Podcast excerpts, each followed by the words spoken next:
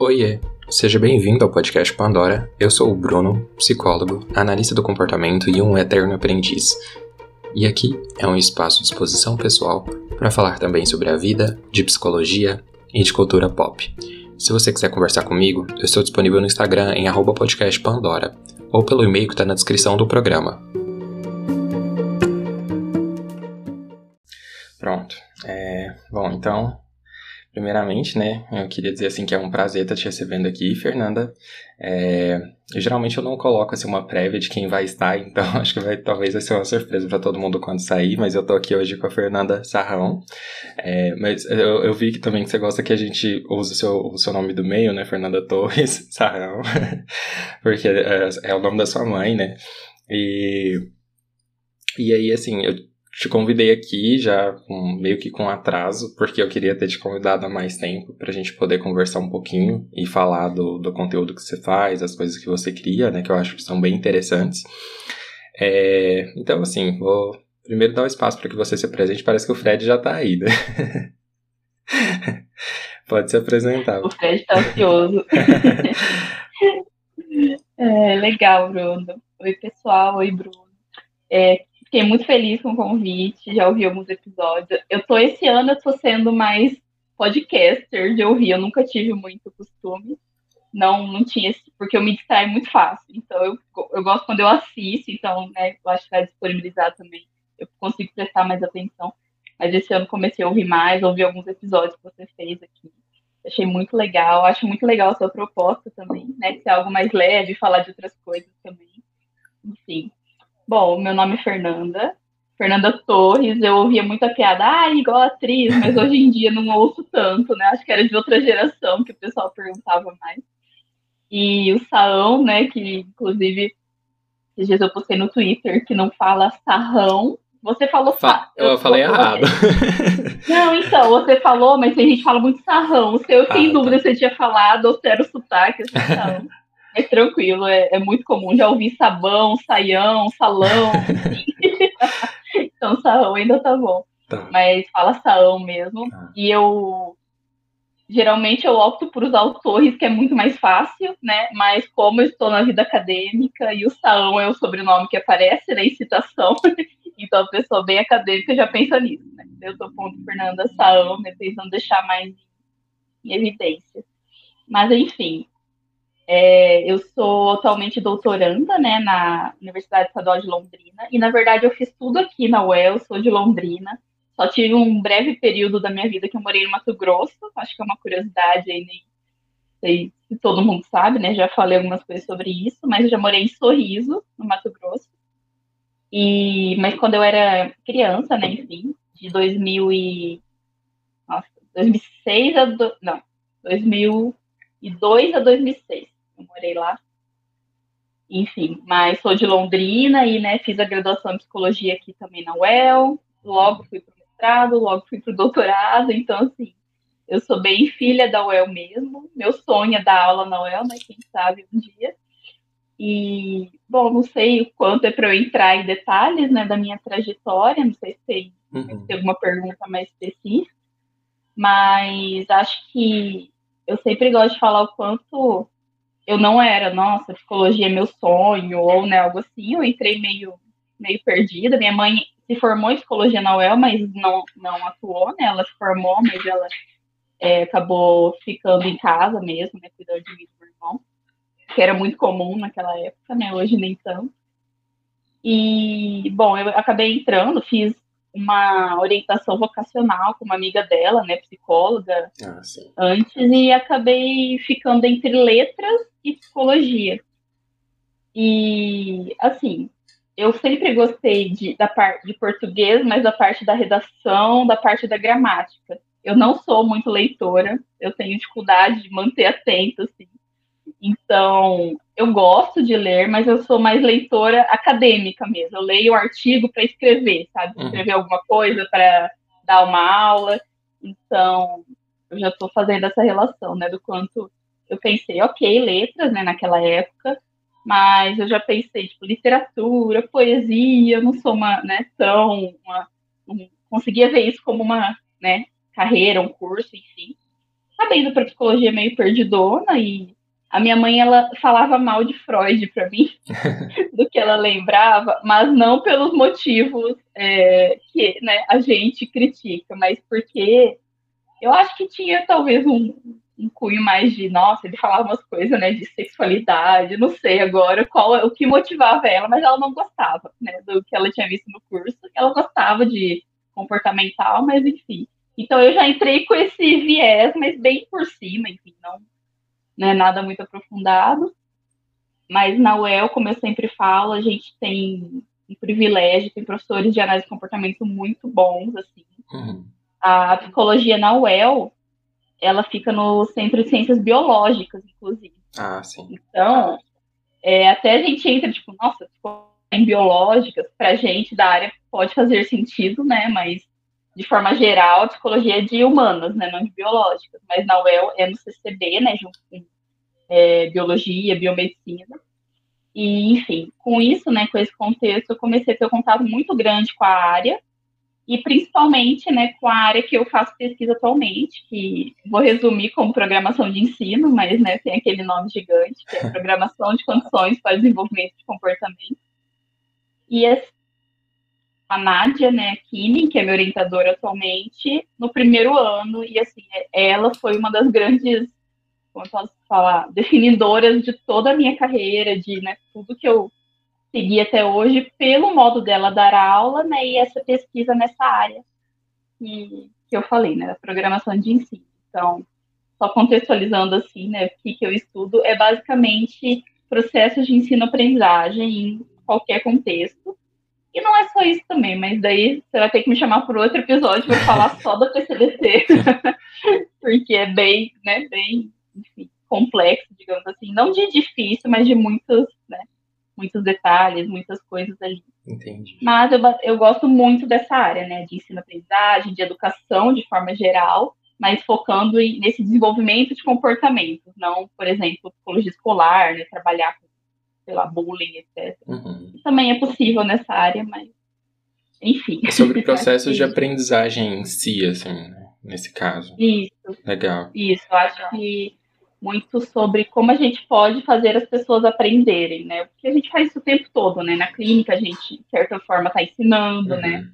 Na escola, na, na faculdade. Então eu gosto muito é, do contexto universitário também, né? desse contexto. Acho que muito pelo por eu ser agora, né, oficialmente professora, mas por sempre é, por ter essa vontade de ser professora e pelo contexto de pesquisa também. Então, ah, o que um pesquisador precisa aprender, né, que comportamentos ele precisa desenvolver ali para fazer uma pesquisa e vai por aí vai, assim. Então, acho que a palavra-chave seria ensino, aprendizado e comportamento mesmo. Uhum. Eu falo comportamento toda hora e não é à toa. Sim, não, e eu acho que é muito interessante, assim, porque você traz, é, dentro dessa leitura, assim, uh, da, da análise do comportamento, né, que eu acho que fala muito disso, né, e, e eu achei curioso também, assim, que a questão da, de letras, né, assim, por que letras, de alguma forma, te atraía, assim, era a questão da linguagem, justamente da comunicação, alguma coisa, assim, relacionada também já à aprendizagem, era voltada a isso?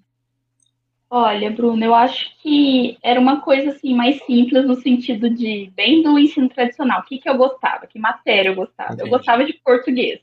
então, assim, e eu gostava de redação, mas é, gostava de escrever, na verdade. Eu acho que o, a escrita era algo forte. Eu gostava quando tinha que fazer uma redação, né? Enfim, quando eu tinha que escrever até uma resposta numa prova, né? Uma resposta dissertativa. Assim, eu gostava de construir um texto e olha lá, né? Ai, por que, que eu gostava? Eu lembro que eu era muito. que eu tive bons feedbacks, né? Na, tanto no Mato Grosso, eu lembro de uma professora. Eu, minha memória é bem ruim, de forma geral. Então, eu não lembro do nome dela, não lembro muito da cara dela, mas eu lembro de acontecimentos, né? Então, eu lembro dela elogiar meu texto, né? De ter essa. eu ficar feliz com isso, enfim. Aqui em Londrina também na escola, eu lembro de gostar das aulas, né? De redação, de ter essa questão da escrita. Eu gostava também de, sempre gostei de inglês, né? Então acho que nesse sentido, né, de estudar a, não no sentido muito aprofundado já, a linguagem e tal, não, não me considero, né, alguém que estuda a linguagem, etc. Mas eu gostava, assim, de gramática, de como que escreve certo, né, a oração subordinada, agora não nada, né? mas Na época eu gostava, eu simplesmente gostava disso daí, conseguia ir bem, né? Uhum. Ao contrário de disciplinas, por exemplo, de exatas. Né? Então, eu acho que tinha muito isso de ter essa facilidade, né? E, enfim, e quando eu entrei, na, acabei optando pela psicologia, né? Acabei não indo para letras. Mas eu acho que a questão das, da le, do curso, né, de letras, enfim, foi mais no sentido de é, das disciplinas relacionadas mesmo, né? Português, inglês, redação. Acho que era mais por isso. Legal. E assim, e então passando é, por essa experiência, assim, é, ali na psicologia e tudo mais, acho que a gente vai abordar mais aspectos daí, mas eu queria também que você falasse um pouquinho sobre o Fred e a Orca, né? Que estão sempre lá também nas suas redes. Que primeiro veio a Orca, não foi? Depois, porque eu vi que o Fred é mais novinho, ele foi crescendo, assim, tal. E o, Fred, o, o Fred até apareceu aí, a Orca é mais quietinha, né? Ela é bem mais Ai, olha, pedir para falar deles é. Eu adoro, né? Eu acho que quem me segue percebe que. Então, eu sou assim, eu até falar meu histórico, minha relação com cachorros, né, de forma geral. E é, é algo para mim que eu, né, agora, depois, eu não sei exatamente, assim, né, como foi desenvolvendo, etc., mas meu pai, ele odeia cachorro. Não que assim ele maltrata, uhum. mas ele não gosta, não liga. Ele veio aqui em casa, né? Ele, ai, oi, ai, tira esse cachorro, sabe? De ficar pulando. minha avó, a mãe dele é assim também. Só que a minha mãe, ela ama, é apaixonada, ela sempre teve, né? Então, na família dela sempre teve. Então, obrigada, mãe, porque se dependesse do meu pai, olha, ia ser chata igual ele para essas coisas. Ou não, né? Mas enfim. E eu lembro que quando a gente era criança, né? Eu e meu irmão, eu tenho um irmão mais velho, por parte de mãe e pai, e agora eu tenho dois irmãos mais novos mais novos por parte de pai. E eu e meu irmão, a gente queria, né, cachorro, aquela coisa, né, criança, ah, quer cachorro, quero cachorro. Meu pai acabou comprando um em Curitiba, um maltês. A gente vê pouco agora maltês, que é aquele todo branquinho, uhum. peludo, sei se você conhece. E ele comprou um lá em Curitiba. E naquela época, nossa, era caro, né? Era aquela coisa de comprar, era muito mais, né? Presente isso era montanha. O cachorro pequenininho peludo era montanha. Só que assim, olha o ambiente influenciando. Agora eu adoro olhar para trás e analisar, falando, nossa, vocês estragaram o cachorro. Porque maltesa, essas raças pequenas, é, né, bonzinho, etc. Mas ele era muito bravo. Porque com esse contexto, né, meu pai não gostar, etc. Enfim, ele ficava muito preso. Ele apanhava, né, de para tentar educar, porque macho, fazer xixi tudo as cortinas da minha mãe no sofá, enfim. Então ele era um cachorro muito bravo, uhum. não era esse cachorrinho. É, ele mordia mesmo, eu mesmo fui mordida. Teve uma vez que eu pisei sem querer nele, ele mordeu meu pé. Meu pé inchou tanto que eu fazia balé na época, né, criança, que eu tive que comprar uma sapatilha de balé muito maior. Então, assim, tudo isso para falar, é, ele não era esse cachorrinho, né, todo fofinho, assim, que todo mundo pensa quando vê, né, enfim, associa cachorro, ele era bravo, ele só respeitava minha mãe, etc. Mas, mesmo assim, eu era apaixonada por ele, né, era meu cachorro, o nosso cachorro, né, ele mudou para o Mato Grosso com a gente, então, assim, ele era, quando ele, quando ele morreu, foi horrível, assim, né, foi, eu acho que minha primeira perda, assim, que eu realmente senti, uhum. E e depois dele veio a, a Pantufa, que era neta dele, né? Porque daí cruza, né? Meu primo tinha uma maltesa, aquelas coisas. E a Pantufinha era uma maltesinha minúscula, 3 quilos, muito bozinha, assim. Ela era é, um amorzinho mesmo. Eu acho que ela, quando eu entrei na faculdade, eu ainda tinha ela. Então, meus colegas da faculdade chegaram a conhecer ela. Só que daí ela acabou falecendo também, problema no rim, né? Cachorro de raça tem essas questões. Uhum. E daí veio a, a, Dona Orca, né? Foi no mesmo ano. E a, a Pantufa faleceu no começo do ano, e no final do ano a gente, a gente pegou a Orca. E a Orca, então, ela tá com sete anos, né? Já é bem. Já é, minha, é a dona aqui da casa. E foi a primeira vira-lata, né? Porque eu tive esses dois malteses, teve uma pastora alemã lá, no, lá em Sorriso também, enfim. Mas foi a, eu estava numa época que eu conheci daí pessoas, né, que tinham cachorros adotados, comecei a ver nessa questão da, de adoção, né, enfim, comecei a me sensibilizar com tudo isso e, e me apaixonei por vira-lata, assim, hoje eu falo, minha raça preferida é vira-lata, porque cada um de um jeitinho, né? Mesmo tendo vários, igual a orca tem vários, assim, eu sempre vejo preto, né, com as partinhas brancas, mas assim, eu me apaixonei mesmo. E no caso dela, na verdade, a história, ela não era minha, foi uma ex do meu irmão que quis presentear ele, porque ele estava triste, né, que a Pontifa tinha morrido, etc. E veio falar comigo para dar de Natal. E eu, a doida dos cachorros, eu falei, ah, vamos, né? E eu fui com ela, foi um anúncio casa do, do senhor, tinha um monte de filhotinho, ela era mais quietinha, a menorzinha. E quando eu vi ela, eu, eu vi aquela coisinha pretinha, com as patinhas brancas, eu falei, ai meu Deus, é, é ela. eu me apaixonei assim. Daí eu trouxe, a gente né, acabou dando aí meu irmão de, de presente. Nossa, ele né, adorou tudo mais. E, e acabou, a gente, o nome dos cachorros que a gente dá é sempre, ah, zoando, né? A pantufa, ah, gostamos, ficou, ah, montanha, a orca, a orca, vai ser orca. e por causa da, das cores da baleia orca, né? Não porque, não que é orca assassina, às vezes é um pouco, mas e não também porque estão falando, ah, ela nem é gorda. Eu falei, não é por isso. é a cor, é só olhar a cor. Mas cada um, né, vai entender ali com a, com a história que tiver. E é isso, a Orca foi esse contexto. Eu falei dela, ela deu uma olhada. E ela. Eu morria de medo dela crescer muito, porque eu morava em apartamento. Ó, com a Orca eu tinha esse medo. Só que não, ela ficou. Ela, ela, ela rosando ela, ela não cresceu muito, né? Ela é um tamanho bem compacta, mas e ela foi assim, minha é minha companheira porque é, morava eu e meu irmão só, minha mãe mora no Mato Grosso, né, e tal. Só que assim, meu irmão trabalhava o dia inteiro e eu estudava, né, é, graduação, depois no mestrado, ficava em casa eu e ela um tempão. Daí meu irmão começou a ir para o Mato Grosso, então assim, ela realmente é com quem eu passo mais tempo, né, que eu passei mais tempo nesses últimos sete anos. Daí no ano passado, o meu irmão trouxe o cachorro dele, o Guga, eu já postei lá o Border Collie que ele tem lá no Mato Grosso trouxe para cá nas férias. Pra, e ele e a Orca se conheceram, né? E a Orca sempre foi muito ciumenta, não é muito sociável com outros cachorros, assim. Eu tinha medo, nunca tinha cogitado pegar outro por isso. Falei, ah, ela vai ficar com ciúmes, vai ficar triste, né, etc. Mas eu vi que ela se deu muito bem com o Guga. E era muito engraçado, assim, né? Porque o Guga é super bonzinho, tranquilão. Dela ia, ficava cavucando ele, ficava assim, né, os dois brincando, e ele, ela toda bravinha, mas brincando e tal. E eu falei, ai, não, eu, eu vi quanto ela ficou. Parece que ela rejuvenesceu, assim, porque ela vivia, né, quietinha, dormia o dia inteiro, eu sempre passei com ela, mas aquele aquele dia a dia bem, né, bem parado. Uhum. E ela era meio, ela é, sempre foi ansiosa, assim, de ficar lambendo a patinha, né? Às vezes ela acordava à noite, assim, sabe, sem sono, não sei. Então eu fiquei, nossa, e com o Google em casa, ela ficou assim, brincava o dia inteiro, tinha energia, dormia super bem à noite. Falei, ai meu Deus do céu. Eu comecei a pensar, né? interessante. E esse, ano passado, né, eu, eu ia mudar de apartamento, né? Eu mudei de apartamento para o menor, porque tava, não era mais com a minha irmã, todo mundo, era só eu mesmo e a Horta. Eu falei, ai, quando eu mudar de apartamento, eu vou pegar um cachorro.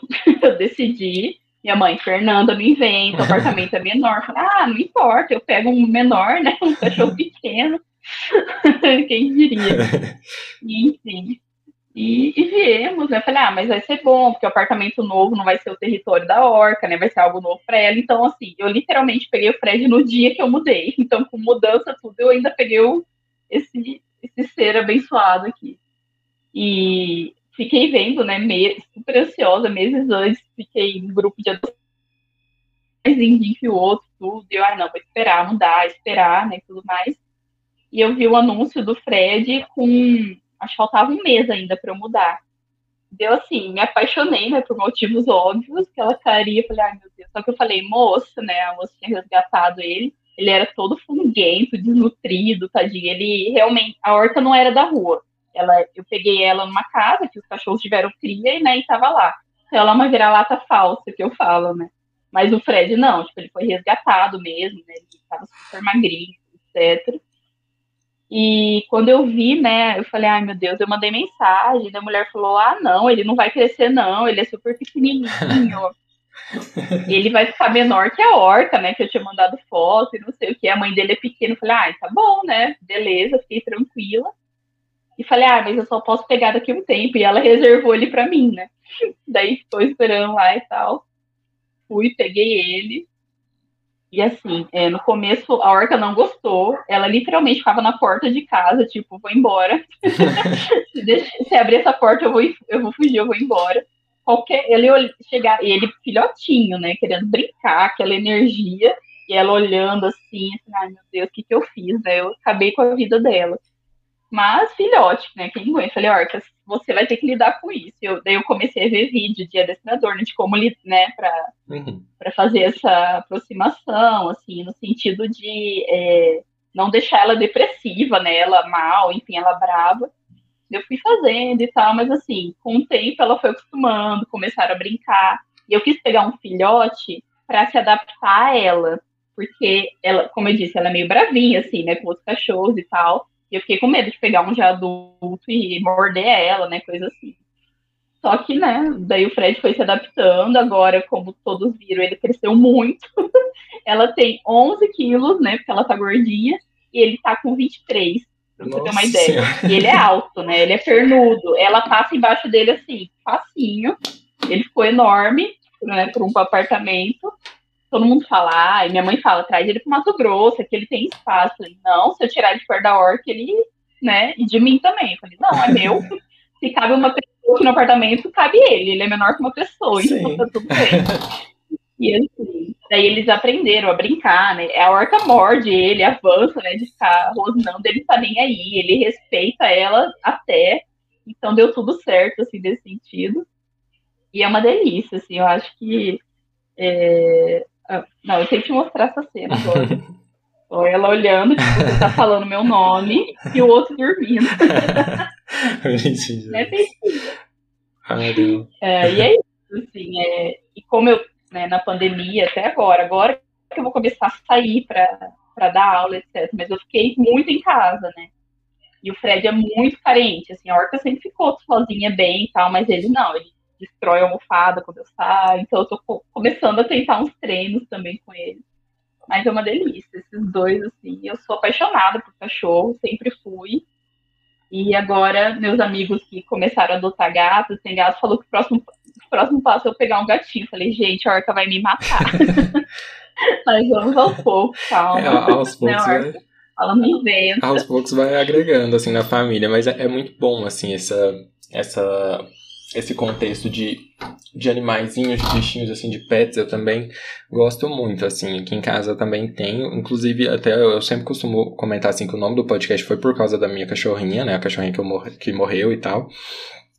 E, e aí eu tinha três cachorrinhos, inclusive eu ainda perdi um esse ano. Aí assim, tô naquele processo de luto, mas é, tá sendo um luto mais uhum. fácil de elaborar, porque ele tava adoecido, então de certa forma foi uma forma assim dele descansar também, mas é aquela coisa, né? A gente cria um vínculo que é muito assim absurdo, né? A, a conexão, é. a relação que eles têm com a gente mesmo, assim, é muito legal esse, esse convívio. E, e Engraçado que, assim, não tem uma comunicação direta, mas a gente se comunica com eles, eles se comunicam com a gente também, né? Assim, de uma forma ou outra, é, eles acham um é. jeito de se comunicar. A gente sabe o que, que eles querem, uhum. o que, que eles uhum. não querem, o que, que eles gostam, o que, que eles não gostam.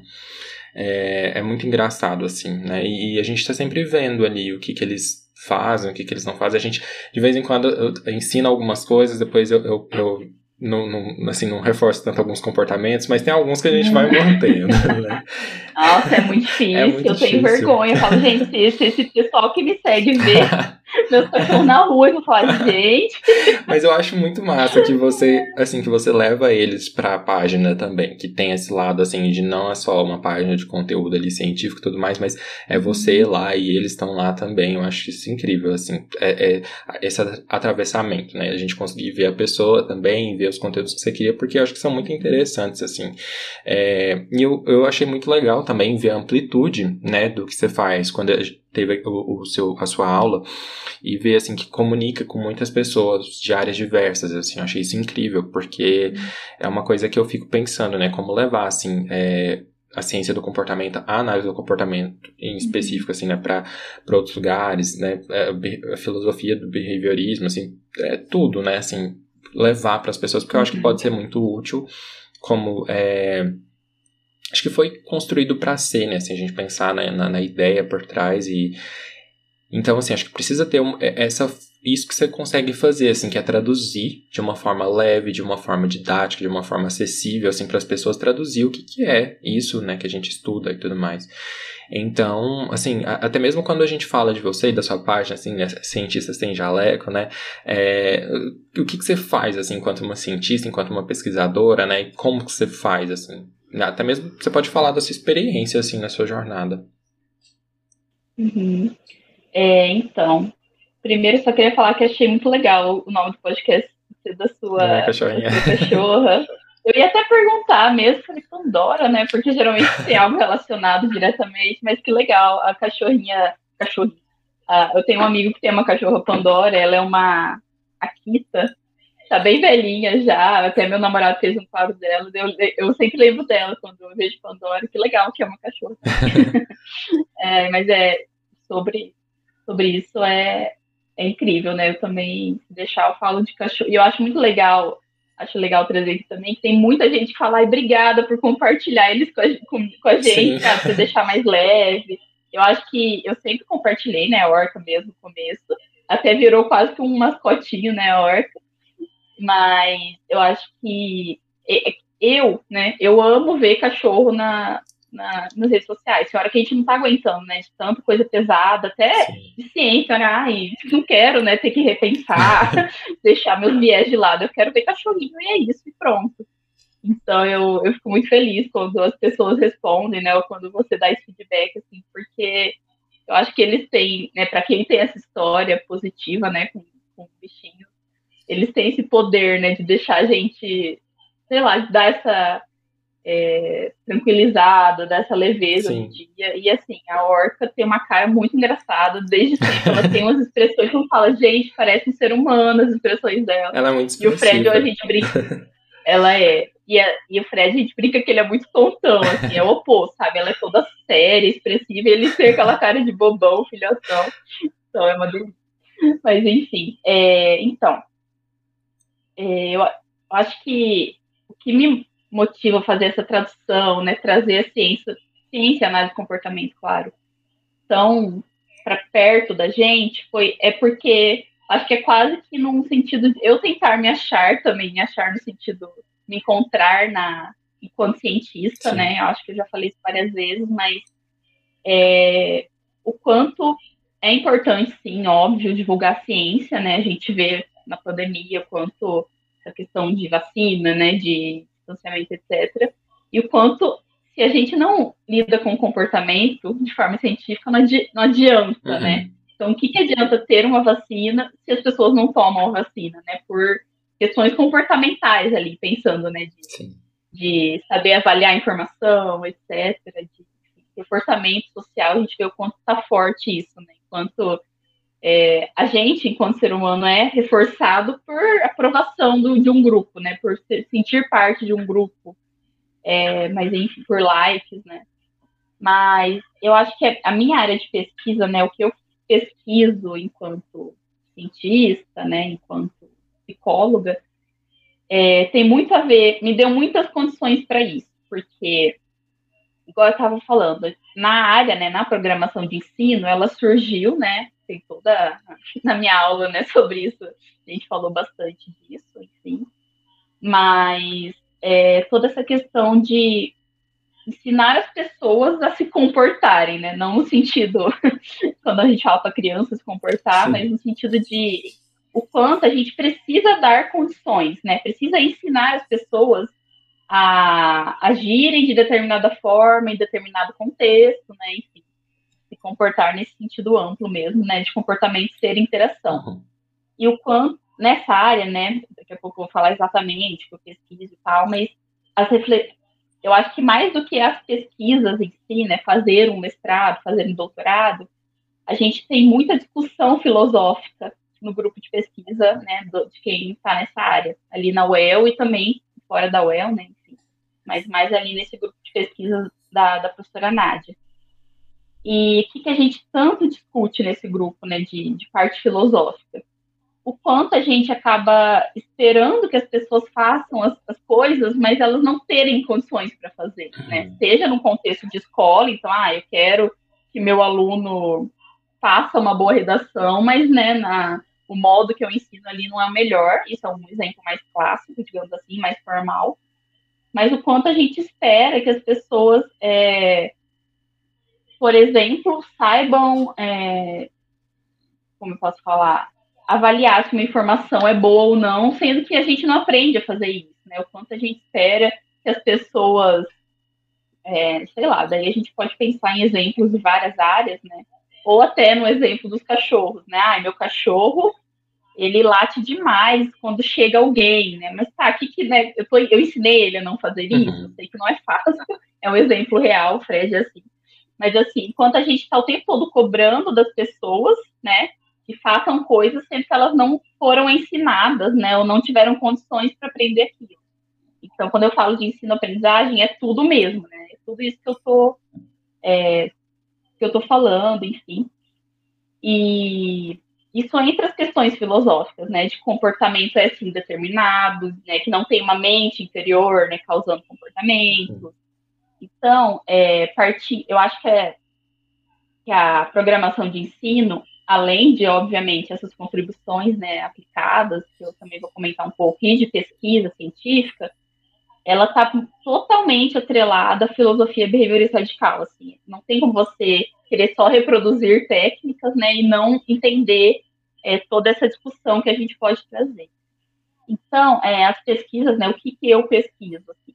Na, no mestrado, é, na verdade, de forma geral, que que são, como são as pesquisas nessa área?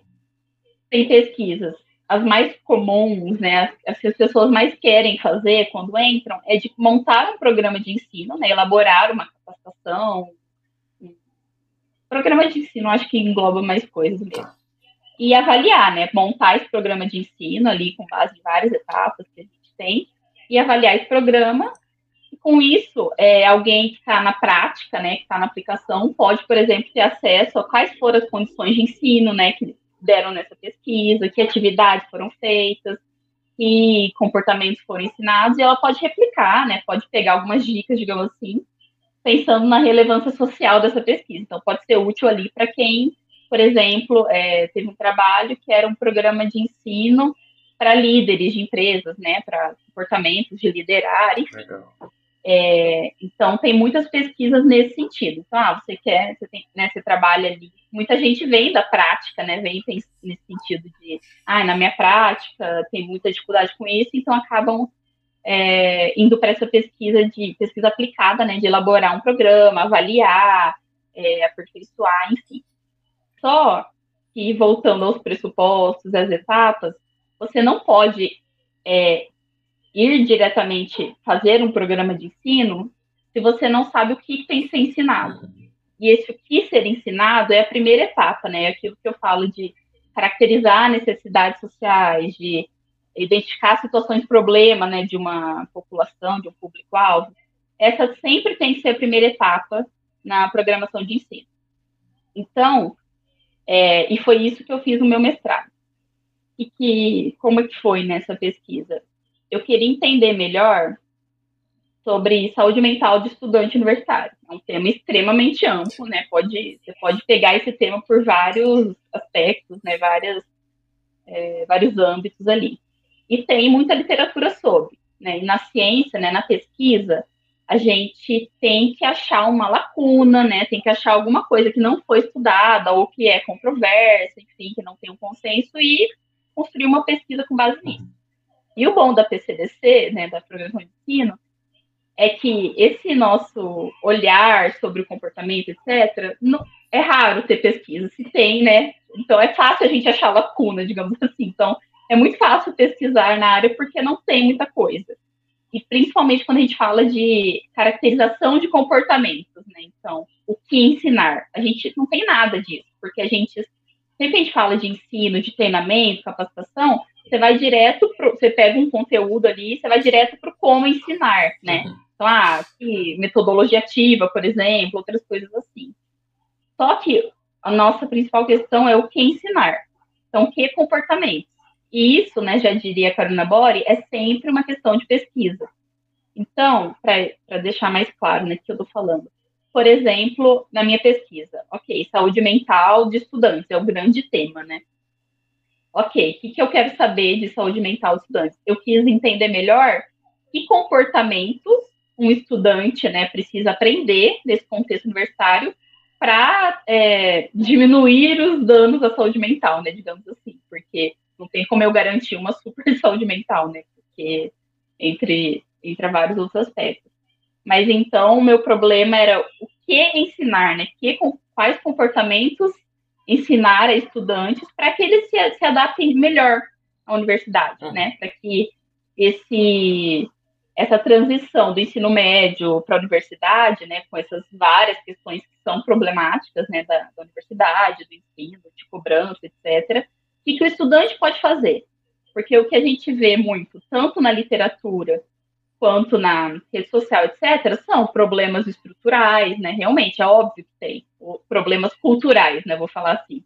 Problemas que fogem do alcance do estudante ali nesse momento imediato. É, que, claro, tem podem ser estudados, pesquisados, né, fazer intervenções com, com, base na análise do comportamento, mas daí no âmbito mais cultural, né, uhum. digamos assim. Mas na, na programação de ensino, a gente sempre pesquisa, a gente sempre vai no sentido de ensino, que é possível ser ensinado, né, ali para um grupo, para um estudante, enfim. E, né, voltando para essa primeira etapa, na minha pesquisa é o que ensinar, quais comportamentos estão relacionados a uma melhor adaptação. Então, a minha pesquisa foi teórica, né, nesse sentido de ler é, artigos já publicados sobre a temática e ver o que que né, está sendo pesquisado ali e com base nisso, né, com procedimentos que a gente tem na, na área, é, derivar comportamentos. Por que derivar, né, descobrir comportamentos? Porque geralmente é, os dados são em forma de como posso falar, de construtos, tipo, ah, autonomia, resiliência, né? uhum. né? Tipo, ok. Então a gente meio que tenta operacionalizar isso nos três termos, Sim. né? O que é autonomia do estudante? Pode ser mil coisas. Eu posso ser super autônoma com gestão do tempo, né? Eu posso saber me organizar, mas não saber é, estudar sozinha, não saber, né? Enfim, autonomia é, é um monte de coisa, na verdade.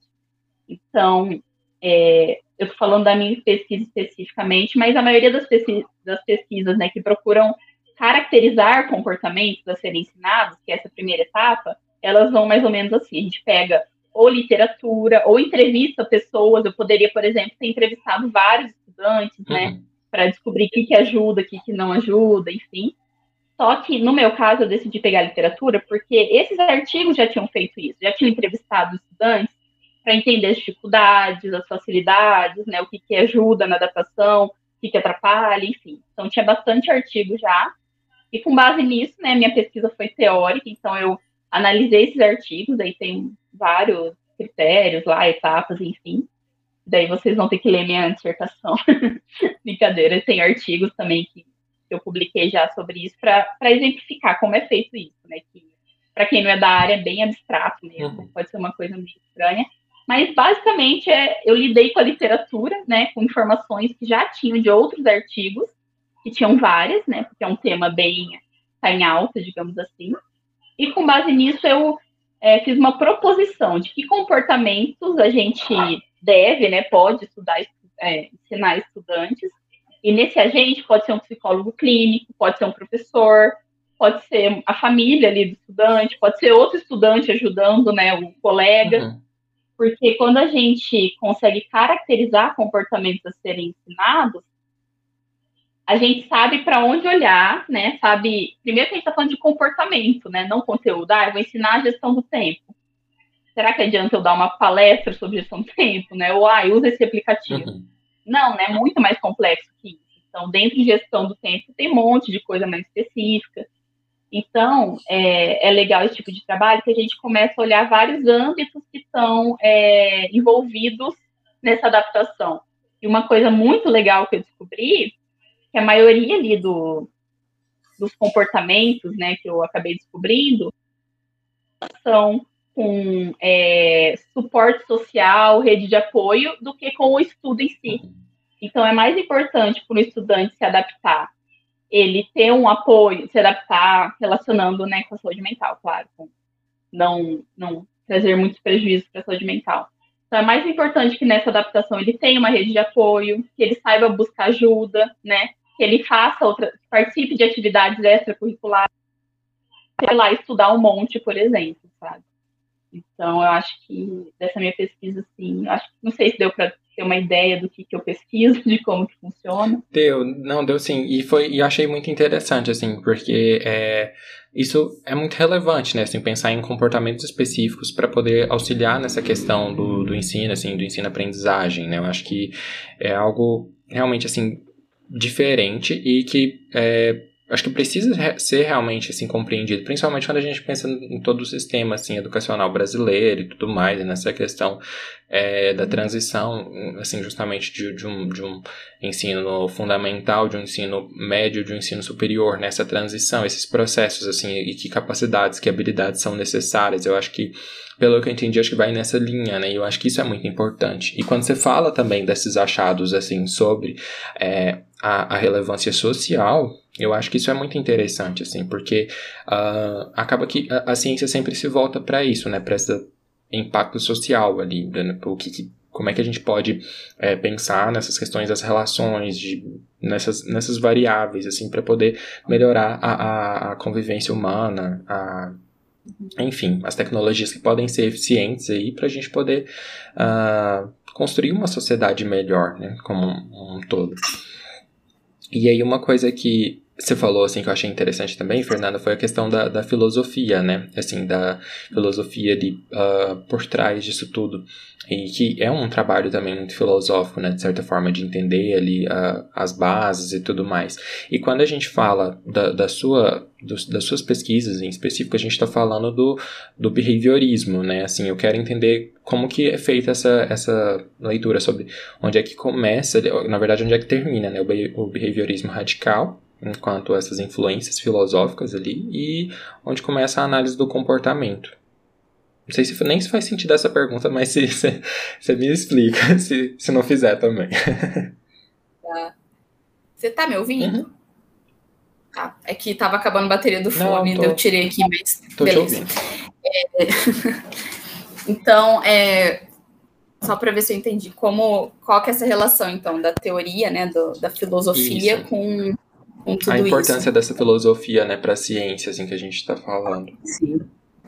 Então, é, eu comecei a, eu estou estudando, né, lendo mais sobre isso, porque assim, eu sou da pesquisa aplicada, né, mas eu adoro ler texto conceitual, assim, eu gosto muito da parte conceitual, nunca fiz pesquisa, né, é, da parte conceitual, etc, mas eu acho muito legal, assim, e eu acho que muito dessa minha visão, desses meus na verdade, dessa relação que eu consigo, né, que eu gosto de fazer, da, da tal da prática, da aplicação com a, a visão de mundo, é justamente por essas leituras e algumas oportunidades que eu tive na faculdade, né, de realmente estudar a filosofia, uhum. né, que eu acho que a gente não tem muito isso, né, de estudar, não no sentido de, nossa, ter grandes, né, é, discussões e, enfim, pesquisar, né, pesquisa conceitual, etc., mas de, por exemplo, ler Skinner e, né, entender o que, que ele está falando ali. Né? Então, muita gente, ah, não gosta de ler Skinner e acaba, porque a gente tem que aprender a ler Skinner. Né? Então, no, no meu mestrado, eu tive uma disciplina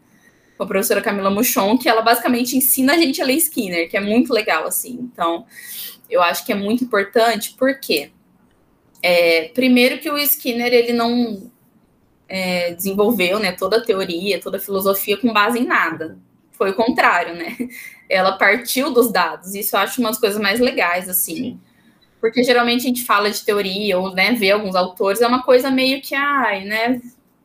Observei algumas coisas aqui, né? Já na prática, enfim, tive, tive uns casos desse jeito, vou começar, né, a, a imaginar por que, que é assim.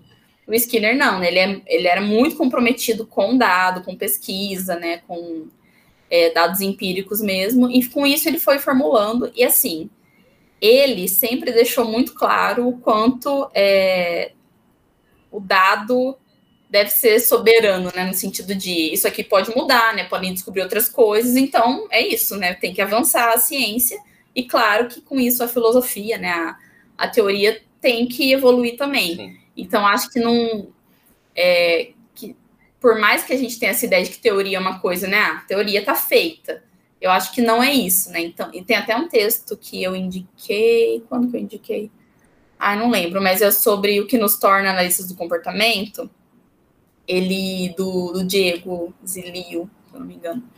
Ele fala muito do é, que teorizar, tipo, tem análise experimental, análise aplicada e análise teórica, no sentido de ser um comportamento também, de ser algo que né, uhum. continua, não é ah, a teoria está pronta e a gente continua com as pesquisas. Não, né? Tudo é o comportamento de quem está pesquisando, de quem está teorizando, né? Então, o quanto a gente tem que manter tudo isso em movimento, em diálogo. Então, acho que eu fico, eu não sei, nessa questão da PBE, eu vejo, vejo brigas, né, entre, entre análise do comportamento que estão nesse movimento da psicologia baseada em evidências e outros, né, que são contra, enfim. Eu não, não estudei, não, como posso falar, estou conhecendo agora e, assim, se a proposta é ter o dado enquanto é, soberano nesse sentido de, ó, eu tenho dado, né? Se o dado, se as pesquisas mostram isso, eu tenho que mudar meu, minhas ideias, né? Minha teoria. Com isso, para mim, é isso que o Skinner dizia, não, né? Não, não diferencia pensando nisso. Mas uma coisa que eu fico pensando, e assim, isso é delírio meu, tá? É coisa da minha cabeça, não tô falando aqui, não é programação de ensino, então é uma coisa que eu fico pensando, quanto pode ser perigoso em algum sentido, claro que isso não desvalida a PBE, por exemplo, mas a gente é, olhar para o dado, né, ou aprender ali a ler pesquisas sem ter uma, um compromisso teórico. Uhum. Não no sentido de, ah, Skinner falou, tá falado. Claro que não, né? Já tem várias coisas que ele falou, enfim, continuaram as pesquisas e mudaram, e tem discussões, o que é super legal mas no sentido de aplicar técnica pela técnica, né? Eu sempre volto nisso, porque é um problema. A gente só, por exemplo, na aba, né, na aba aplicado ao autismo, isso, quem é da área e é análise do comportamento, revira o olho só quando eu falo, assim, porque sabe, né, a raiva que eles passam com, ah, o método aba, não é um método, né, tem toda uma ciência por trás, etc. Então, meu medo é se tornar algo assim também. Uhum. Claro que tem esse risco, né, não tem muito como evitar, assim, que acabe acontecendo, mas é, eu fico me questionando assim, né, o quanto a filosofia não pode ser esquecida, não no sentido de servir como, né, Bíblia, de nossa, é isso e pronto, mas da gente sempre voltar à visão de mundo que a gente tem. Sim. Querendo ou não, né, o que, que cria um método, por exemplo, da programação de ensino, essas estratégias de ensino? tem todo um compromisso teórico por trás, né? Não é do nada que surge assim, não é à toa que é assim. Uhum. E tem várias, é, como posso falar, várias discussões a respeito, por exemplo, do PSI, né? Que é o Plano Keller, que foi um método educacional lá, tudo. O quanto, no contexto de análise de comportamento, ele era extremamente efetivo, né? E, claro, porque estava comprometido, quem estava aplicando ali sabia o porquê, né, daquilo ah, por que, que eu vou consequenciar o aluno, né? Por que, que eu vou é, ensinar o conteúdo aos poucos, enfim. E quando sai daquele contexto, né? Quando começa a ficar comercial, digamos assim, começou a ser aplicado pela técnica, o que pode ser até um problema, pode ser, por exemplo, usado para acaba sobrecarregando o aluno de tanta atividade, atividade, o professor acaba, né, ficando só é, como posso falar? não não fazendo o que ele deve, deveria ser o papel dele, que é de planejador, né, do ensino, de avaliar, etc. Mas, por exemplo, só replica aquilo e pronto. Então, não sei nem se eu divaguei demais, mas eu acho que para mim é muito claro a importância de ter esse diálogo, Sim. né? De não que ah, a teoria manda ou o dado manda sozinho, mas que tem que ter uma coerência entre os dois, assim. Então, ah, se sei lá, descobrirem que acho que, que o operante não existe é meio difícil, né? Mas, Darwin, né? Enfim. Mas sei lá, se descobrirem que alguma coisa, né, ali da, do, das descobertas, diz que, por exemplo, a questão da punição é muito controverso, né? Tem muita essa, tem pesquisas mostrando efeitos adversos do reforçamento positivo em excesso, enfim, eu acho que esse sentido de ah, o Skinner né, era contra tal coisa, mas é, outras pesquisas trazem dados para adicionar à discussão. Uhum. Não quer dizer que, né, que o princípio ali por trás está totalmente errado. Você vai atualizando, né? Vai aperfeiçoando, enfim. Então, eu acho que, assim, tem muito um perigo de, da técnica derivada de toda essa ciência, toda essa filosofia, né? Que surgiu ali numa técnica para ser aplicada mesmo, né? A serviço da sociedade, disso acabar sendo rompido uhum. e ficar só uma técnica que pode ser usada de uma forma prejudicial, Sim. né? Igual ciência mesmo, né? Tem muitos casos que é usada para o mal, né? E não para o bem. Então, acho que por isso que a gente tem que sempre voltar à nossa visão de mundo. E, ah, uma outra coisa sobre isso, eu tive uma aula com a Carol Laurenti e com o Carlos Eduardo Lopes, né? Que são da, da pesquisa conceitual, são maravilhosos e que eles fizeram. É, eles pediram para gente, que era de metodologia, né, a aula, eles pediram para gente, para cada um, né, cada um tava, os alunos pesquisando uma coisa diferente, alguns na pesquisa experimental, outros na aplicada, outros na conceitual, mas para mostrar o que, que tinha de análise do que, que tinha de teórico na nossa pesquisa. Porque às vezes a gente pensa que não, tem pesquisa que é teórica, que trabalha só com texto, mas tem a experimental, que está no laboratório, com, né, como se fosse né, prática, sei lá. Mas, na verdade, eu só vejo o comportamento operante, não existe o comportamento operante assim. A gente aprende a olhar dessa forma para o nosso objeto de estudo, né? Sim. Eu aprendo a chamar de reforço porque eu tenho a teoria por trás, né? Eu tenho toda uma, uma visão de mundo ali por trás que me permite ver isso. Se não, é só um rato pressionando a barra, né? Não é que existe no vácuo, assim. Então, eu achei isso muito legal, que ela fez a gente, eles fizeram a gente é, exercitar esse olhar de, ok, eu posso estar trabalhando com uma coisa muito aplicada, né, que parece que eu não trabalho com conceito, com pesquisa conceitual, com filosofia, mas o que eu estou olhando, o que eu escolhi para estudar, eu só escolhi por causa dessa filosofia, né? Então, eu achei isso incrível, assim, e destacou ainda mais para mim o quanto a gente não, não dá para separar as coisas, né? Uhum. É isso. Sim, eu gostei, assim, é, de quando você fala disso, porque eu acho que é, é interessante, principalmente, assim, da gente ter essa oportunidade de devagar, assim, também, né, e falar um pouco do que, que assim, do que que tá rolando e quais são as nossas perspectivas sobre isso, assim, porque eu acho que é, é interessante isso que você falou, assim, né, da importância ali de ter esse, essa, é, essa bagagem, né, de não abandonar para trás tudo isso que já foi construído ali, né, porque não, não é só, assim, para é, a gente a, a, ciência não precisa não pode ser só usada assim como uma forma de criar ferramentas e pronto né a gente precisa saber por que, que essas ferramentas existem e como é que elas foram criadas como é que elas foram desenvolvidas né. É, e eu acho que isso tudo assim é, é, é interessante. Eu tenho até me aproximado mais assim da compreensão sobre né, o que, que é prática baseada em evidências, tenho tentado me localizar mais dentro desse contexto, porque eu venho, é, tenho percebido assim essa ascensão e quero entender assim para onde a gente está indo, mas não deixo de, de me, de, me é, de ocupar esse local enquanto especialista em análise do comportamento, enquanto analista do comportamento, porque assim é da onde a gente vem ali, né, da onde a gente entende a, a essas, essas bases ali, principalmente do, do behaviorismo radical em si, quando a gente olha assim tudo que já foi é, estudado e tudo mais, a gente precisa levar isso em consideração. E, e assim, a gente vai divagando sobre isso mesmo, porque eu acho, eu, eu adoro essa ideia assim, da gente ficar conversando sem necessariamente chegar num ponto específico, mas é, compreendendo, assim, fazendo uma discussão bem aberta mesmo sobre isso. Até acho que para levar essa discussão para as outras pessoas, assim, de uma forma que ela perpetue. Sim. E uhum. até pensando nisso, assim, quando a gente fala nos conteúdos que você cria para sua página e que eu acho que é, levam isso para as pessoas também de uma forma muito leve, assim, né? E, e como eu disse, é, é compreensível, né? É, é muito, é, é, muito bacana, assim, a forma como você coloca, porque a gente sabe que tem muitas questões, assim, né? Eu, eu muitas vezes eu costumo falar, assim, que é o behaviorismo, análise do comportamento é como se fosse uma língua própria. E aí, às vezes, você, quando você entra, tipo, numa turma de especialização, parece que está todo mundo falando a mesma língua. Mas você sai dali, as uhum. pessoas falam uma outra língua, né? E lá você consegue fazer isso, assim, essa ponte, que eu acho que é sensacional, da análise do comportamento, da, do behaviorismo para o mundo real, assim, para as coisas do dia a dia, isso é muito massa.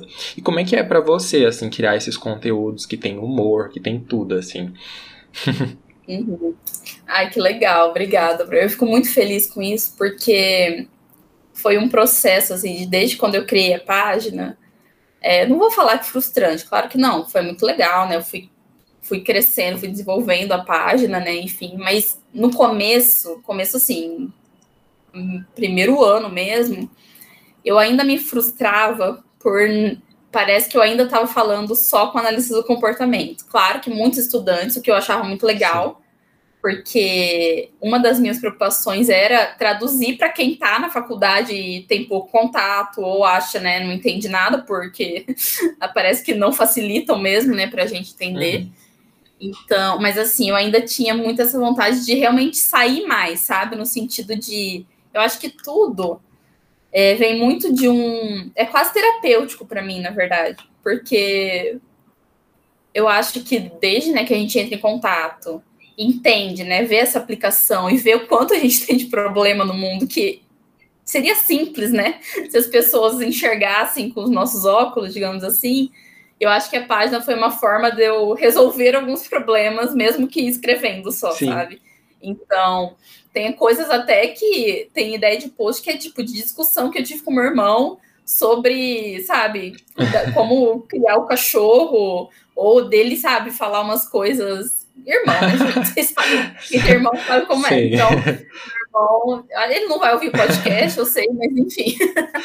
mas o quanto que eu já tive de, tipo, tentar mostrar para eles, mas assim, com né, nesse contexto familiar, brigando com irmãos, eu não tenho a mesma paciência didática que eu tenho quando eu sento para, não, vamos lá, vou escrever. Então, assim, eu acho que, principalmente nesses últimos tempos, aí na pandemia, enfim, eu acho que ficou muito mais natural para mim e o que ficou até mais legal, assim, eu tive uma, um retorno muito, muito mais bacana também, e nem de todo mundo, né? Nem todo mundo gosta do que a gente fala, mas eu tenho poucos casos assim. Mas de, por exemplo, de eu olhar para esse monte de coisa que tá me irritando, né? De, sei lá, de, de mundo, né? De pessoas, ai, me que saco que fazem isso. Ou, ai, alguém da minha família falou alguma coisa de meritocracia, sabe? Então, assim, é muito meu contexto mesmo. Sim. E, como eu disse, eu sempre tive facilidade para escrever. Então eu sou muito melhor escrevendo, melhor assim, de me expressar, uhum, seja né, coisas pessoais ou assim, escrevendo do que falando. Então, por exemplo, é, eu sempre fui uma aluna muito quieta, eu não sou de levantar a mão e perguntar, seja por vergonha, né, que eu sempre fui muito agora nem tanto, né? Depois de tanta aula, tanta sala de aula, você, eu acabei me soltando mais. Mas eu não sou aquela pessoa que conversa, que discute, que pergunta na sala de aula. Nunca fui. Então, o que, que eu Eu sempre fui melhor de escrever, né? De pôr no papel, de na prova explicar ali escrevendo, né? Ou sei lá, de me expressar com os amigos mesmo. Eu sou, é, sou uma pessoa que eu adoro fazer cartinha em aniversário, porque eu me expresso melhor. Eu acho que na página é isso, assim, não de me expressar, né? De algo pessoal, mas no sentido de vamos explicar com mais calma, né? Vamos lá, vamos pegar algo que está acontecendo. Sim que alguém falou e me irritou, ok, como eu poderia explicar? Na hora eu fico irritado ou ignoro, né? Não sempre, depende, mas na maioria das vezes eu tenho muita dificuldade de parar, falar, não, olha, não é bem assim, aí explicar. Então a página, desde o começo, assim, foi um, foi um modo de falar, então vamos lá, vou explicar, né? E cada vez mais eu, eu vou tentando explicar de uma forma mais agradável, né? E tentando, quando o senso de humor ali é que eu tenho um senso de humor meio esquisito às vezes, às vezes meio comum, mas eu, meus amigos, né, até família mesmo, a gente é muito de rir das coisas, de fazer piada, etc. Então, é, eu tento trazer isso para os posts quando dá, né? E, mas eu acho que é isso, assim, eu acho que talvez o que ajudou na página, né, nesse último ano, assim, ou desde sempre, que é uma coisa muito real para mim, Sim. sabe? Eu não. É, claro, tem muitos posts vêm da. Ó, voltando, a parte teórica, por exemplo, né? Porque fui falar de personalidade, por exemplo. Para eu ter uma ideia, geralmente eu pego e leio alguma coisa. Eu pego um livro para ler mesmo. Livro assim, artigo, uhum. um capítulo, enfim. Para vir a ideia, para surgir a ideia, né? Não é. Raramente vem do nada, assim. É bem do nada, entre aspas, claro. Mas eu pego né, a parte teórica e tento ver, por exemplo, conciliar com algo que aconteceu, né? Enfim, ou alguma coisa que igual eu fiz um post sobre, ah, por que, que é tão fácil identificar com transtorno de personalidade, né? Então, é uma coisa que é normal a gente ouvir, né? Ah, eu sou, eu sou isso, aquilo. E essa ideia me veio porque no texto daquele livro Temas Clássicos, Análise né, da Psicologia, etc., o, é o Banaco, até o autor, de mais, mais alguém, e eles falam, tipo, ah, se você pegar na, na, faculdade de psicologia, você pega um DSM, você se identifica com tudo, né? Daí, então, eu vou, eu vou meio que juntando as coisas, né? Então, é, desde, sei lá, pessoas da família ou né, do convívio falando que alguém faz algo porque é, né? Daí põe ali, ali um, um rótulo, enfim.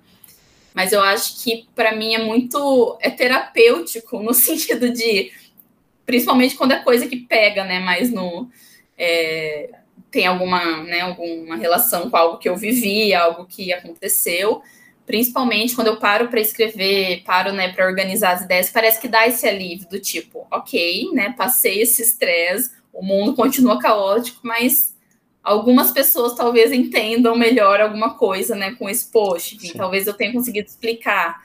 Então, é, coisas muito legais que aconteceram foram amigas minhas do colégio, que não são da psicologia, compartilhando meus posts, que gostaram. Eu falei, gente, é sobre isso, sabe?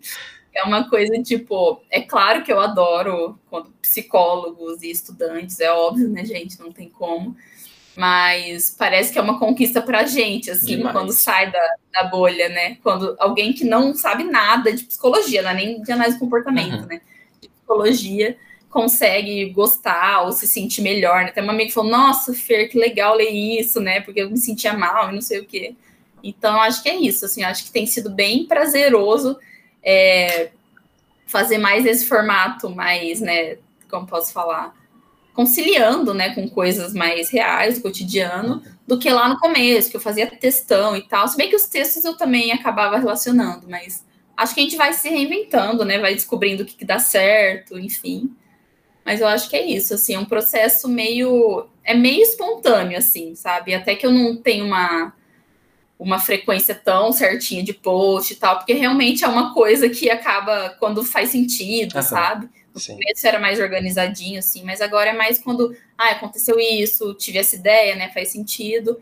E uma coisa, na verdade, eu falei que tem, não vem do nada, mas às vezes eu tô no banho ou tô passeando, acontece alguma coisa, né, tem algum estímulo ali que eu não discrimino, mas que eu tenho ideias, assim. Tem vezes que à noite, antes de dormir, eu tenho uma ideia, eu escrevo correndo no celular, para não esquecer, assim. Sim. E às vezes muda, né, depois, quando eu vou fazer o post, mas para quem cria conteúdo, acho que isso ajuda demais, assim, por mais tonto que pareça, sabe? Escreve ali qualquer coisa que você pensou, daí depois você se organiza ali para fazer sentido. É, e assim, e é tão legal porque eu acho que a gente veio observando, assim, nos últimos anos, quando a gente fala sobre fake news, sobre desinformação, sobre tudo isso, assim, a gente viu o boom que isso teve desde, é, assim, principalmente, sei lá, vamos pegar ali 2017, 2018, ali das eleições e tudo mais, mas já há um tempo, é, e aí a gente vê também, assim, que eu acho que um dos processos que, de certa forma, criou uma espécie de contra-controle, vou colocar assim de uma forma, né,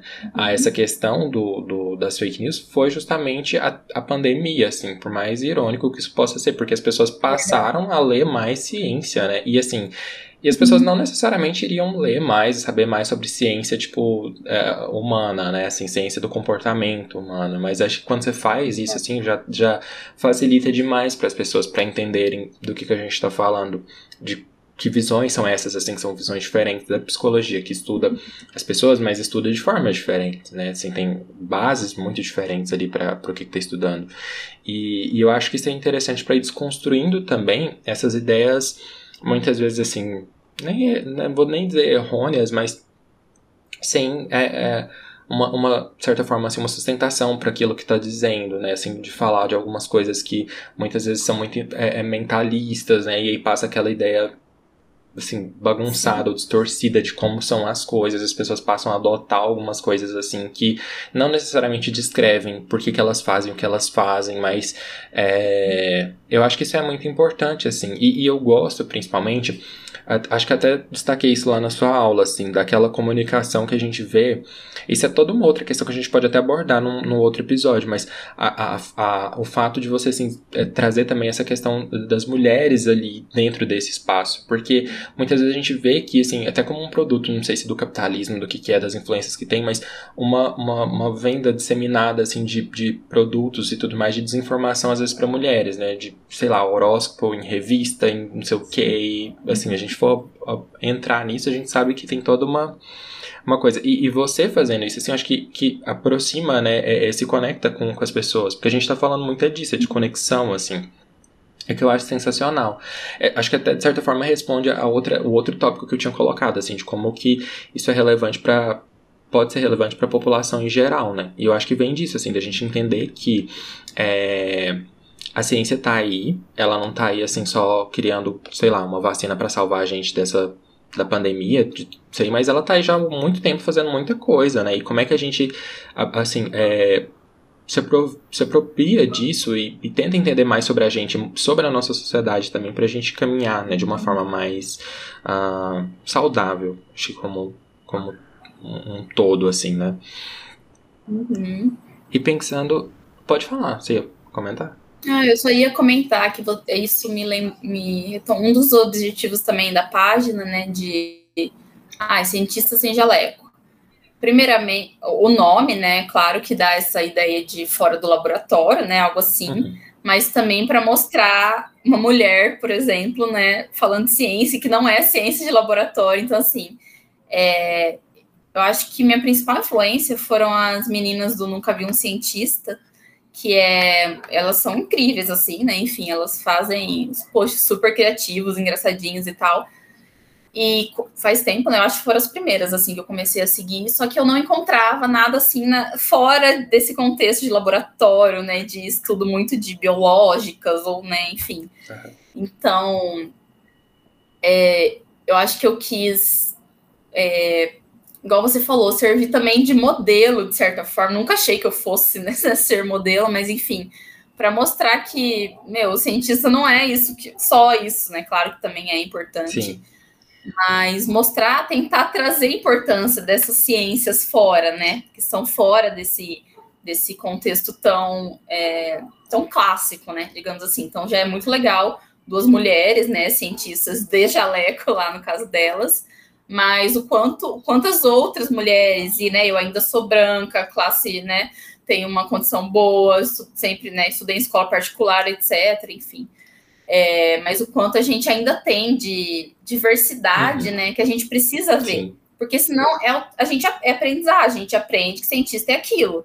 Então alguém fala cientista ainda me vem na cabeça o, o doc lá do o, o doutor do De Volta para o Futuro. Não adianta para mim só vem ele ali na cabeça, assim. Então, é, para as futuras gerações mesmo, né? Que tem essa ideia de fala cientista, não vem só essa imagem que a gente tem, né? De cientista é quem faz ciência, comportamento do cientista, né? Que, quanto o Skinner, né? Ele fala isso, ciência é comportamento cientista. E é isso, então o cientista não é, né? Todo, vários cientistas se comportam, né? Todos os cientistas se comportam e não precisa ser alguém nesse contexto específico, né? Então, e sempre, claro, né, trazendo a.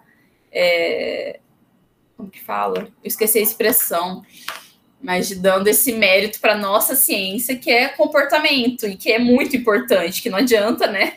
De novo, não adianta ter uma vacina se as pessoas não tomam, né? Enfim.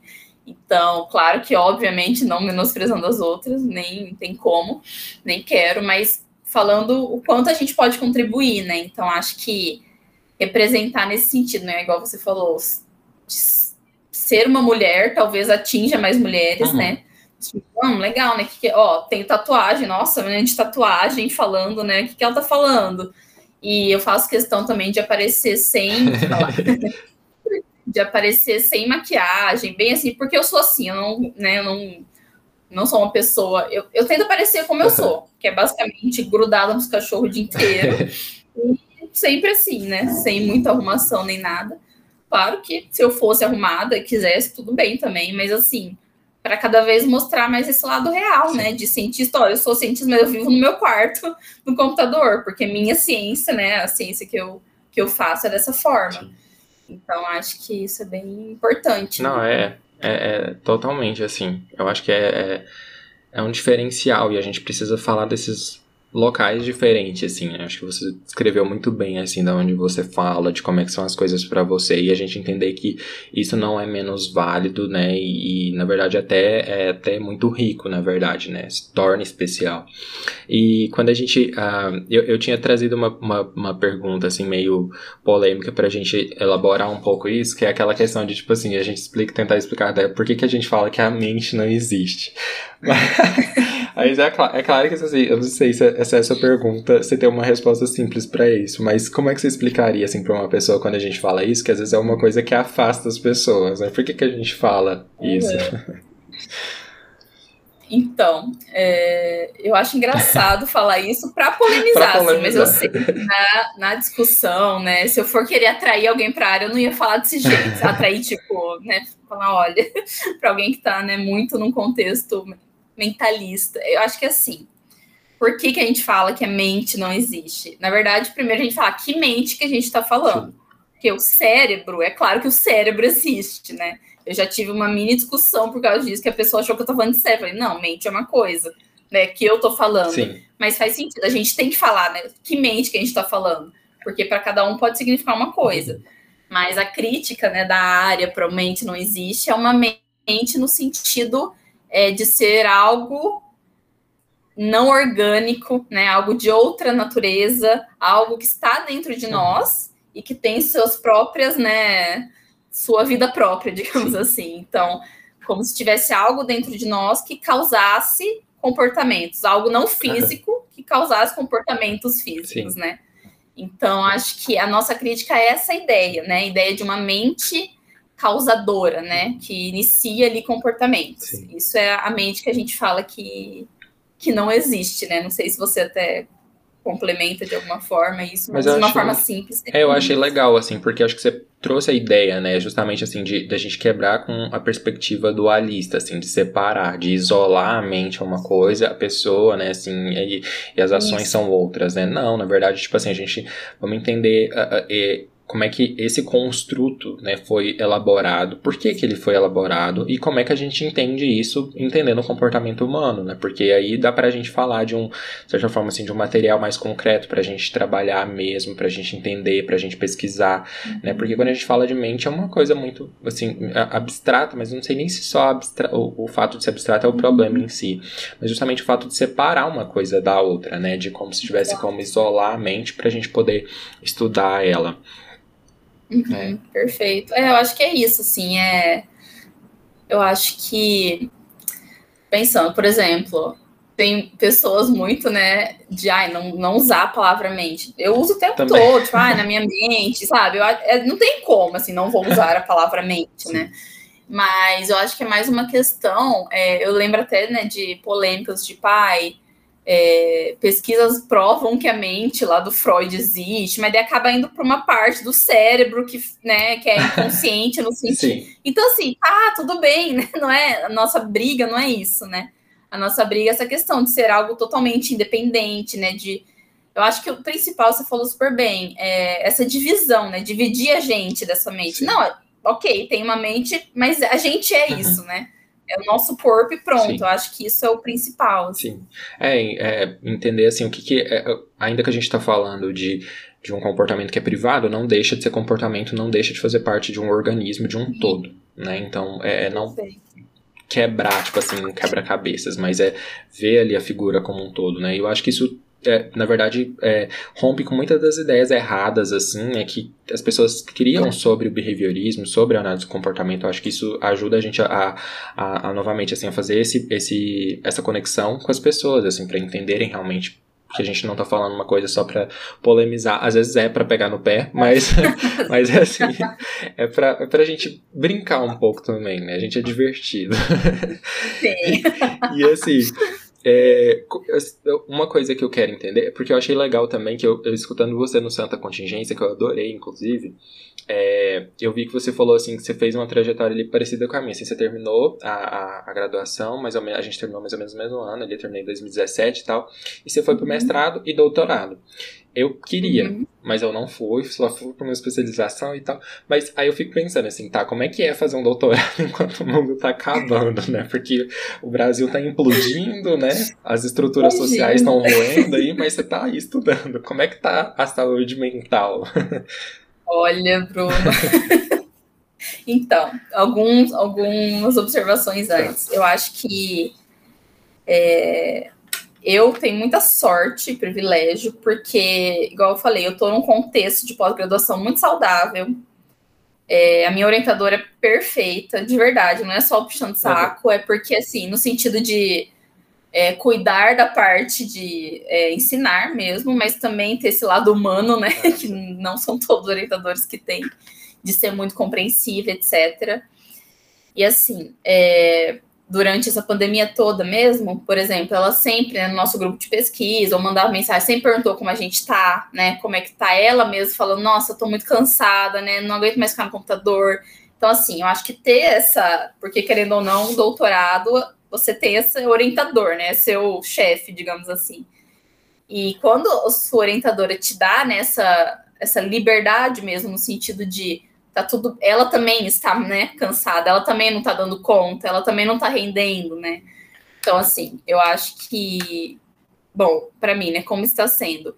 Eu acho que o começo foi difícil porque eu ainda tinha disciplinas que acabaram sendo online e tal. Só que, de novo, em contexto saudável de pós-graduação, os professores aceitaram a espaçar a disciplina, fazer a cada 15 dias e não toda semana. Porque muita gente dava aula, etc. Então, assim, Olha a diferença, né, de uma flexibilidade, de uma conversa, de se preocupar com os alunos, o quanto já aliviou para muita gente no sentido, nossa, tá, vai ter atividade de uma aula para outra, mas eu vou ter duas semanas, não uma só para fazer, né? Então, no começo foi difícil porque eu estava em duas disciplinas, uma disciplina, um estágio em docência, que é né, ajudando uma professora a dar aula para graduação, que os alunos, coitados, né, em graduação, na pandemia, então, assim, foi bem estressante, nem tanto pela quantidade de coisas a fazer, porque isso sempre é bastante, né, num contexto de pós-graduação, mas eu acho que nesse contexto de não ter os reforçadores, né, que, habituais, de ter na, na, sala de aula, vai na cantina, né, toma um café, conversa, é, só de sair de casa, né, levantar, se arrumar, enfim. Então foi bem complicado. É, isso eu tô falando só da questão de rotina, né? Eu nem tô entrando no aspecto emocional da coisa, né? De eu fui muito privilegiada, sortuda, de não perder pessoas pela Covid. Eu sei que isso é, não é o caso de, né, da maioria das pessoas.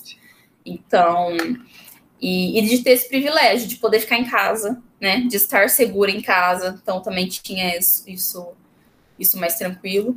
Mas tinha outras questões emocionais que me pegavam, que é essa, todo essa, esse negacionismo, né? Que mexe muito com todo mundo, mas eu acho que para quem está na ciência ali é você ter que ficar rebatendo isso cansa, né? Então, é, eu acho que assim, no começo foi mais difícil porque era tudo muita novidade, eu não sabia, né, que fazer, o que não fazer, informações contraditórias e tudo mais. E o, eu, o que pegou para mim foi essa culpa de estar em casa sem fazer nada, porque eu não conseguia render a minha pesquisa mesmo, né? Acabei atrasando, não atrasando, mas assim, demorando muito mais para fazer, e aquela cobrança, meu, você tá em casa, você não tá fazendo nada, tipo, faz, né? Aproveita. É. Igual aquilo de todo mundo, ah, vou fazer live, vou fazer mil cursos, né, no pão, começo. essas coisas assim. É, não, fazer tudo, né? E não, na verdade, eu passava a maior parte do tempo deitada, vendo série, porque não queria, né, entrar em contato com a realidade.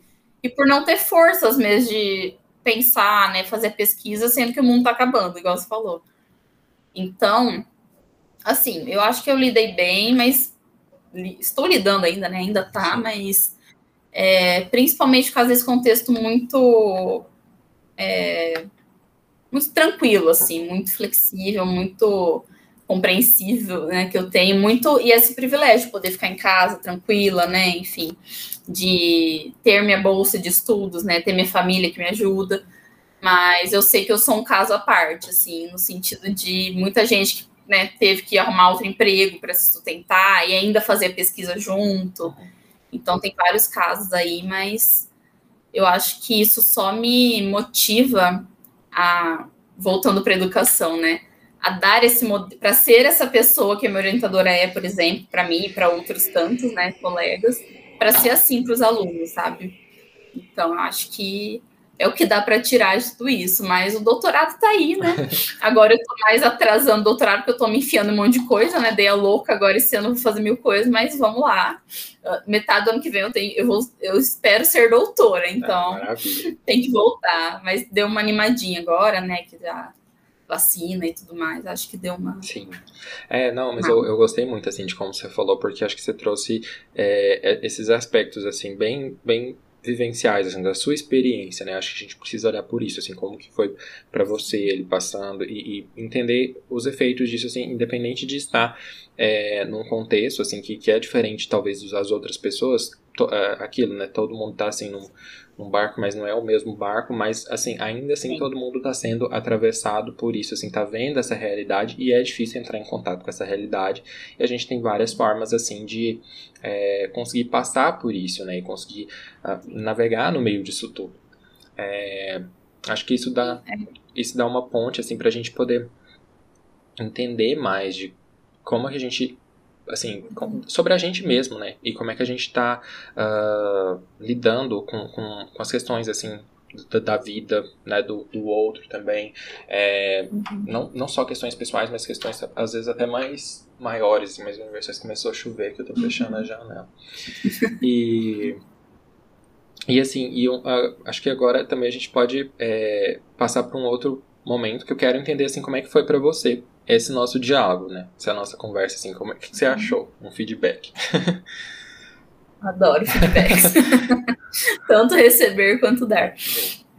Ai, Bruno, achei muito legal. Eu acho muito gostoso quando a gente pode conversar livremente, assim, sabe? E, e ao mesmo tempo ouvir tantos feedbacks seus, eu acho muito legal. Fico muito feliz mesmo, assim. Eu acho que é, esse tipo de diálogo faz com que eu é, me anime ainda mais para a página, porque às vezes dá aquela preguiça, né? E, enfim, fica lá, Deus só posta os cachorros, mas isso, isso eu não tenho preguiça de fazer. Mas eu acho que anima, assim, parece que relembra, sabe? Tipo, por que, que eu estou fazendo isso? E, e, o quanto essa página, né, esse projeto e a, a análise do comportamento sim, mudou minha vida, de verdade. Eu acho que deu sentido para minha vida, assim, não que nossa, eu era, né, perdida, mas no sentido que eu, eu vivia regra, sabe? Vai bem na escola, era tudo uhum. assim. Agora não, agora eu vejo sentido, eu sinto, né, nossa, eu posso contribuir nisso. Então esse tipo de diálogo parece que reacende isso, sabe? E é muito gostoso, assim, queria agradecer mesmo, não só pelo nosso diálogo, mas por esse pra, pelo seu trabalho no podcast. Acho, acho muito legal o modo que você conduz mesmo. Você fala tão tranquilo, tão gostoso de ouvir. Eu sou meio acelerada, assim, eu tenho que respirar um pouco, mas você fala super tranquilo. Foi uma delícia. Ah, bom. Eu fico feliz, assim, foi muito rico para mim. E eu espero também que a gente tenha outras oportunidades de troca, assim, também. E a gente, agora a gente passa para o quadro final, que é o unboxing.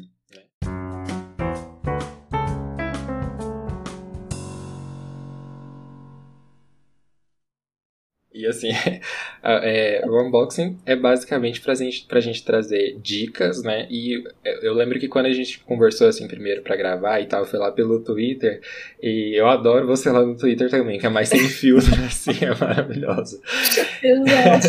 e, e, você comentou de. A gente comentou de Friends, né? E tudo mais. Mas assim, é, só para começar, como dica, eu quero indicar, porque eu, eu, eu, fiz inclusive a sua primeira aula lá do, do, de fim de mês, né? As aulas com a Fer. E foi uhum. sensacional, assim, é, eu gostei muito. Então já quero indicar esse projeto, mas você pode falar também como é que funciona, como é que vai ser. E a gente fala um pouquinho de séries do que, que a gente gosta, assim. Tá. Olha, é, que pena que não deu para gravar antes, né, da aula, a gente já fazer uma, fazer uma propagandinha. Mas esse projeto foi outra coisa, assim, né, que estava pensando há um tempo já em eu mesma ter essa iniciativa, né, de falar de temas que eu gosto, etc. E calhou de dar certo no começo do ano, e eu gosto quando dá certinho, assim, começa já. Eu até apreciei, falei, vixe, eu quero começar já, senão vai, vai ficar um mês a menos, vai me dar agonia. Daí eu resolvi fazer, e a ideia é justamente oferecer uma aula, né, no, no fim do mês, não no último dia, mas enfim, no último fim de semana, né, sábado provavelmente, sobre temas que as pessoas falam, né, lá na página, me dão esse feedback que gostariam de, de ouvir, de discutir, enfim. E eu acho que eu gostei muito também é, da aula, principalmente pela participação, porque eu acho que é isso que eu, eu quero abrir um espaço mesmo para ter esse diálogo, né? Igual eu falei aqui desse diálogo, você, você é gostoso, né? De conversar Sim. mesmo, uma coisa mais menos formal, assim, não aquela coisa de ah, eu, a doutoranda falando, sabe? Não, eu, eu quero mostrar que não é porque né, eu estou no doutorado ou alguém tá, sei lá onde, que sabe mais, ou, né, enfim. Então, ter essa troca, porque a gente aprende o tempo todo, né? Eu aprendo demais nessas aulas, assim. E também de ter essa liberdade de eu criar a aula, né, com o tema que eu quero ali, claro que com o que sugerem, mas com o que eu. E essa preparação me ajuda, igual eu falei, eu tenho um pouco de dificuldade de ler, né? De, ah, eu vou ler hoje mil livros. Não. Então, quando eu tenho um foco, né, eu consigo exercitar isso, de ler para criar aula, né? E é um processo criativo, na verdade, porque é, quando você tem uma liberdade de tema, você tem que afunilar, você tem que criar um, né, um, fala, um caminho ali na aula. Então, eu acho que ajuda muito. E vamos ver uh, qual vai ser o próximo tema. Semana que vem eu já quero lançar. Mas a ideia é justamente falar, né? Até que pediram lá na, na outra aula, algo relacionado a, é, a metodologia, né? Métodos e a relação. Eu quero relacionar isso com a nossa vida, né? Basicamente, o que é importante a gente entender, né? Ou fazer pesquisa, enfim. Ainda não sei, eu tenho que criar a aula ainda. E a ideia é essa, até nos 12 meses desse ano tá fazendo. Claro que, né, no, em dezembro acho que vai ter que ser um pouco antes, mas a ideia é essa. E, e, claro, né, um feedback que eu tive e que eu achei importante, a questão do valor ser acessível também, né? Eu acho que é um valor meu, assim, é, como posso falar, trazer para a sociedade, para as pessoas, as oportunidades que eu tive, né? Uhum. Tentar passar isso de uma forma acessível, mas que eu também tenha uma, é, uma renda, digamos assim, né? porque boletos estão aí, então necessário. Foi sensacional, assim, é, eu recomendo muito mesmo. E, e assim, e, e pensando em Friends, em por que você queria falar sobre Friends, a gente pode falar um pouquinho então de séries favoritas. Assim, você tem algumas séries que estão no seu top aí? Você faz top de séries? Como é que é para você? Então, nossa, eu acho que uma vez me perguntaram, daí eu respondi algumas, depois eu vi que eu tinha esquecido outros, falei, não, como que eu esqueci? Então hoje eu anotei. eu, ah, eu faço parte de uma. Não faço parte. Tem uma rede social que chama Banco de Séries. Rede social é um Sim, site. Não sei se você conhece. Uhum. E eu tenho lá, então tem mil. Eu voltei lá, falei, eu vou ver que série que me chama atenção. Mas assim, sem olhar, né, quais que eu falaria? Que são as de sempre. Friends, óbvio. Modern Family, eu amo adoro, me divirto muito. É, uma que eu gosto muito é Sherlock, da BBC.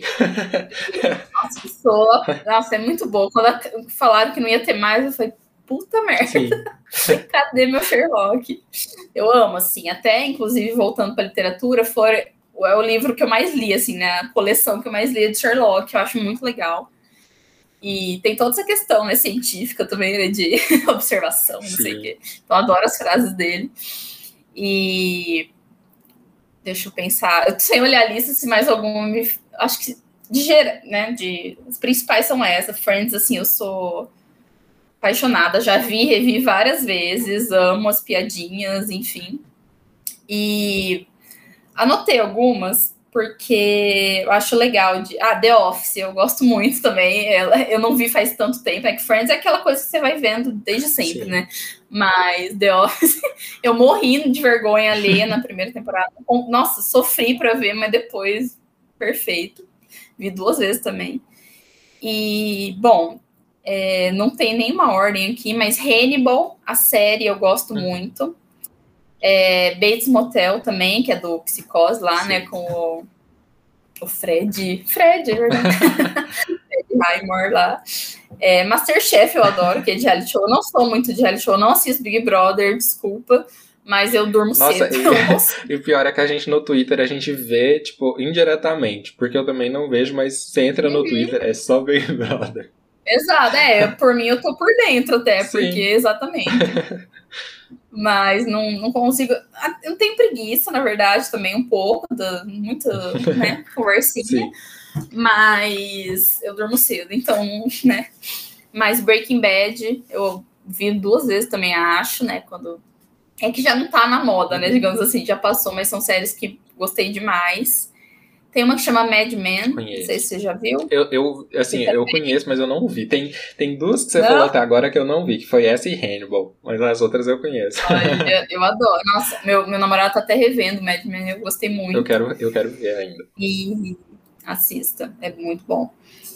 E nossa, tem uma que chama One Day at a Time. Conheço. Ai, que amorzinho. Nossa, Sim. que série amorzinho, sério.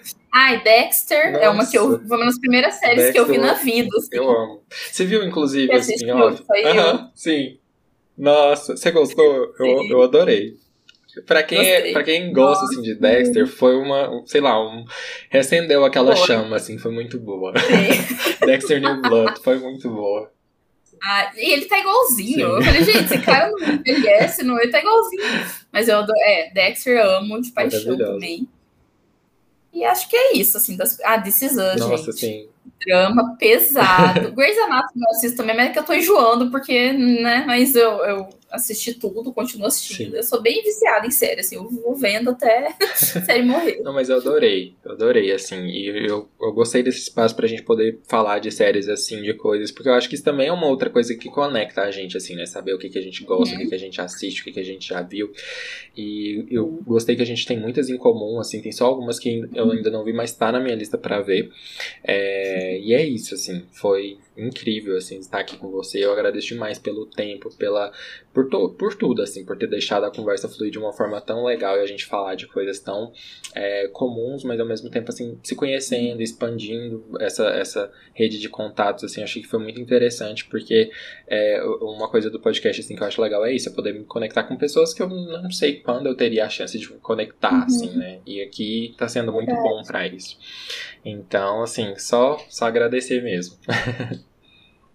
Que legal. Ai, obrigada. É verdade, você falou, né? Eu acho que o podcast faz isso, né? De chamar. Você não ia aleatoriamente, né? Oi, vamos conversar. A gente não poderia. Sim. Seria legal, mas a gente não faz isso, né? De, ah, ou, vamos conversar hoje, né? Então, acho muito legal. Agradeço demais, Bruno. Desculpa se eu falei muito. Não, não sei se passou muito tempo. Tá, não, tá tudo mas, legal. Mas, né? Você pediu pra falar de série de Fred Orca. daí é difícil de análise comportamento. Sim, é, acho que a gente. que é basicamente o que eu mais falo na vida. Então. a gente pegou as coisas que a gente mais gosta de falar e a gente falou um pouquinho. E é, Pandora é sobre isso, assim. Então, é Legal. isso. Obrigado e até a próxima. Até, obrigada. Tchau. Tchau.